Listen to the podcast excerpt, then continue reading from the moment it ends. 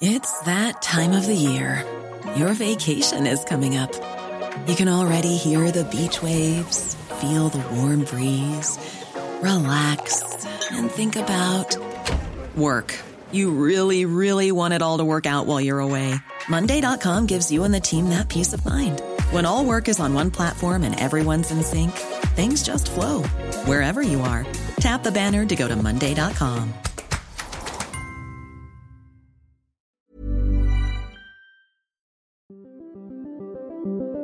Qu'est-ce que j'ai dit à, à Elon Musk? Vous voulez venir en Europe? On va avoir des règles et les voilà. Il faut que nous ayons un cloud souverain. La tactique TikTok, opacité, addiction et ombre chinoise. Est-ce qu'on est en train de vivre une révolution? Moi, ce que je dis, c'est que la révolution a déjà eu. L'IA est déjà là, elle est déjà omniprésente absolument partout, et le monde ne s'est pas effondré. Signaux faibles, le podcast de siècle digital qui décode l'actualité du numérique.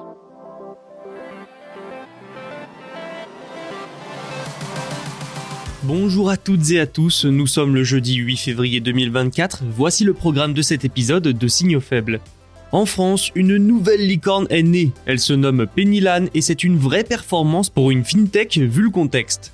Disney de son côté investit 1,5 milliard de dollars dans Epic Games et met un pied de plus dans le monde des jeux vidéo. WhatsApp ensuite qui va ouvrir sa messagerie à d'autres applications, une conséquence du Digital Markets Act. Et les paiements de rançon cryptographiques ont atteint le milliard de dollars en 2023, un record.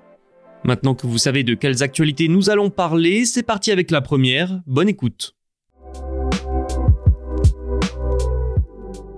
Une nouvelle licorne en France. Vous savez, les licornes, ce sont ces jeunes entreprises valorisées à 1 milliard d'euros ou plus. La nouvelle se nomme Pennylan et son secteur d'activité va peut-être vous surprendre. C'est en effet une fintech.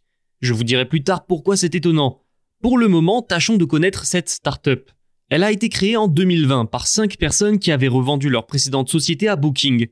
Pennylan propose un logiciel de production pour les experts comptables ainsi qu'un outil de gestion financière pour les TPE-PME. Elle est parvenue à lever 40 millions d'euros auprès de Sequoia Capital et DST Global. Par le passé, ils y ont déjà investi près de 30 millions d'euros. Tout ça a permis à la jeune pousse de lever 110 millions d'euros depuis sa création, en seulement 3 ans, ce qui est déjà impressionnant. Les 40 derniers millions trouvés ont fait atteindre des sommets à Pennylan, sa valeur a augmenté de 113% et elle est ainsi devenue une licorne. Et que ce soit lever autant d'argent ou atteindre une telle valeur, pour une fintech, je le disais, c'est un véritable exploit en ce moment. Pourquoi? Parce que lever des fonds est devenu très compliqué avec l'inflation et la hausse des taux d'intérêt, entraînant une frilosité des investisseurs. Certains secteurs restent attractifs et attirent, comme l'intelligence artificielle ou tout ce qui va être green tech, mais pas les fintech. Ce secteur a connu une chute impressionnante du niveau de financement l'an passé. Moins 68%. Donc oui, dans le petit monde des fintech, devenir une licorne est une belle performance. C'est aussi l'illustration de la montée en puissance rapide de cette startup.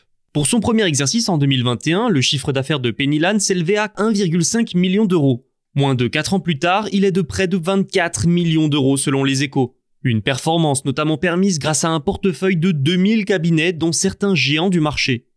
Pennylan compterait également 140 000 utilisateurs TPE-PME alors qu'il n'était que 3 000 il y a deux ans.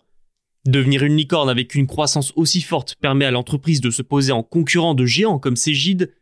Et pour se démarquer et s'imposer, Pennylan mise sur le tout en un. La société a, en plus de la comptabilité, ajouté d'autres services. Facturation électronique, crédit court terme, gestion de trésorerie et j'en passe. Le but étant de devenir la plateforme de gestion financière des entreprises via une plateforme, je le disais, tout en un. Avec l'arrivée prochaine d'outils de paiement, Pennylan semble vouloir innover plus vite que ses concurrents. Il faut dire que dans ce secteur, l'innovation est réputée pour être plutôt lente. Néobanque, spécialiste de la gestion de trésorerie, de la comptabilité, les concurrents ne vont faire que se multiplier pour la start-up française.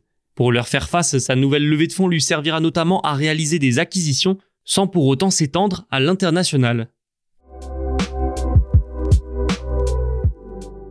Disney ne s'arrête plus. Après le streaming et le sport, Disney s'attaque aux jeux vidéo. Le géant américain va investir 1,5 milliard de dollars dans Epic Games, le créateur de Fortnite, selon une annonce de mercredi. Ensemble, au cours des prochaines années, Disney et Epic Games créeront un, je cite le communiqué, univers de jeux et de divertissement. Ce partenariat permettra aussi de rassembler, je cite cette fois Bob Iger, le PDG de Disney, les marques et franchises de Disney avec le très populaire Fortnite dans un nouveau jeu et un univers de divertissement transformationnel. Joueurs, joueuses, vous pourrez donc jouer, regarder, acheter, interagir avec du contenu, des personnages et des histoires de Disney, mais aussi Pixar, Star Wars, Marvel, Avatar et j'en passe. Unreal Engine, le moteur d'Epic Games très connu, sera utilisé pour cela. D'ailleurs, il est déjà utilisé par la maison de Mickey pour ses films, ses jeux vidéo et d'autres contenus utilisés dans les parcs d'attractions. Alors pourquoi un tel partenariat? Pour Epic Games, cela va faire augmenter sa valorisation, entre autres. Tencent, géant chinois, en détient actuellement 40% et le japonais Sony 5%.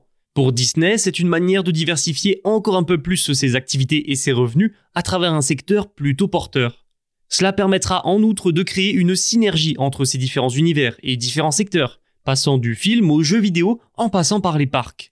C'est, pour le dire plus simplement, le renforcement d'un écosystème interopérable au sein de Disney et avec l'univers Fortnite. N'oublions pas non plus que Epic repose beaucoup sur les microtransactions effectuées dans ses jeux comme Fortnite, par exemple pour acheter des tenues pour les personnages. Ça pourrait représenter une manne de revenus, un axe de développement commercial non négligeable pour Disney. Le DMA Digital Markets Act approche. Le 7 mars, ce règlement européen entrera en vigueur. Par conséquent, les sociétés concernées se dépêchent d'apporter les changements nécessaires à leurs services afin d'être en conformité. Rappelons qu'en cas de non-respect du DMA, les entreprises s'exposent à une amende pouvant aller jusqu'à 10% du chiffre d'affaires mondial total. Voilà pourquoi WhatsApp a annoncé des changements. L'application va s'ouvrir à d'autres applications de messagerie et donc devenir interopérable. WhatsApp pourra se connecter à d'autres applications, en d'autres termes. Pour pouvoir se lier à WhatsApp, les messageries tierces devront signer un accord avec Meta. Alors cette ouverture, ce sera le cas au début seulement pour les discussions individuelles. Texte, audio, vidéo et même fichiers pourront être envoyés à des applications tierces. Ces discussions spéciales seront dans un onglet dédié. En revanche, pour les appels et les discussions de groupe, qui représentent quand même une grosse partie de l'utilisation de l'application en Europe, l'interopérabilité arrivera un jour. En fait, ça pourrait prendre quelques années. Précision importante, cette nouvelle fonctionnalité est optionnelle. Vous n'êtes pas obligé de choisir l'ouverture aux messages venant d'autres applications. WhatsApp veut ainsi permettre d'éviter les spams et les escroqueries. Dick Brewer, directeur de l'ingénierie chez WhatsApp, a expliqué que les conversations tierces auront un traitement différent. Selon lui, elles, je cite, ne permettent pas d'offrir le même niveau de sécurité et de protection de la vie privée que le système de base. De même que la qualité des services devrait être plus mauvaise ou moins bonne au choix. Ces annonces sont l'illustration concrète des impacts du DMA sur les grands services numériques. D'autres grands services de ce type devraient devenir interopérables à cause du DMA dans les prochaines années. Un record. Selon une étude publiée le 7 février par Chainalysis, les groupes de hackers ont perçu environ 1,1 milliard de dollars en 2023 grâce à des attaques par ransomware. C'est quasiment un doublement en une année. Ce montant est le plus important jamais enregistré. C'est aussi une douche froide par rapport à 2022. Cette année-là, le volume des paiements avait baissé, ça semblait être un effet positif de la sensibilisation toujours plus importante. Mais 2023 montre qu'il y a encore d'énormes progrès à faire. Alors certes, les pertes résultantes de la criminalité liée aux crypto-monnaies sont en baisse, mais les montants brassés par les utilisateurs de rançon logiciels, eux, sont en hausse. Les ransomware permettent aux hackers d'entrer dans le système informatique d'un organisme, puis de le bloquer afin d'en demander une rançon. 2023 s'est traduite par une explosion de ce qu'on appelle le big game hunting. C'est-à-dire que les pirates ont visé par ransomware de plus en plus d'infrastructures de premier plan, vitales, comme les hôpitaux, les écoles, les ministères, etc. Pourquoi? Déjà parce que ce sont des services critiques, donc l'urgence de débloquer le système et éventuellement de payer se fait vite ressentir. Ensuite, parce que malheureusement, il s'agit souvent d'organismes ayant des systèmes d'information dépassés, à la traîne. Enfin, on parle d'infrastructures plus rentables. Et l'année dernière, il y a eu plusieurs attaques de ce type qui ont fait parler, comme celle menée par CI0P.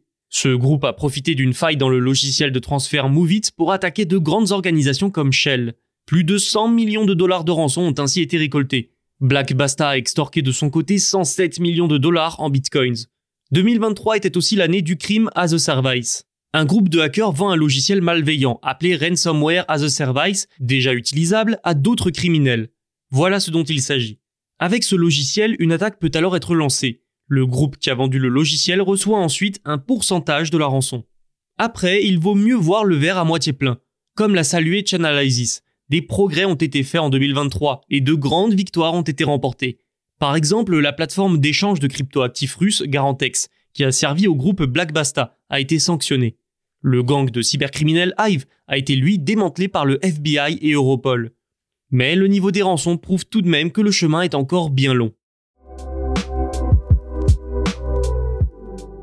Merci pour votre écoute et votre fidélité. Vous pouvez vous abonner pour ne manquer aucun épisode. Tous nos podcasts sont disponibles sur siècledigital.fr et sur les plateformes de streaming. À demain.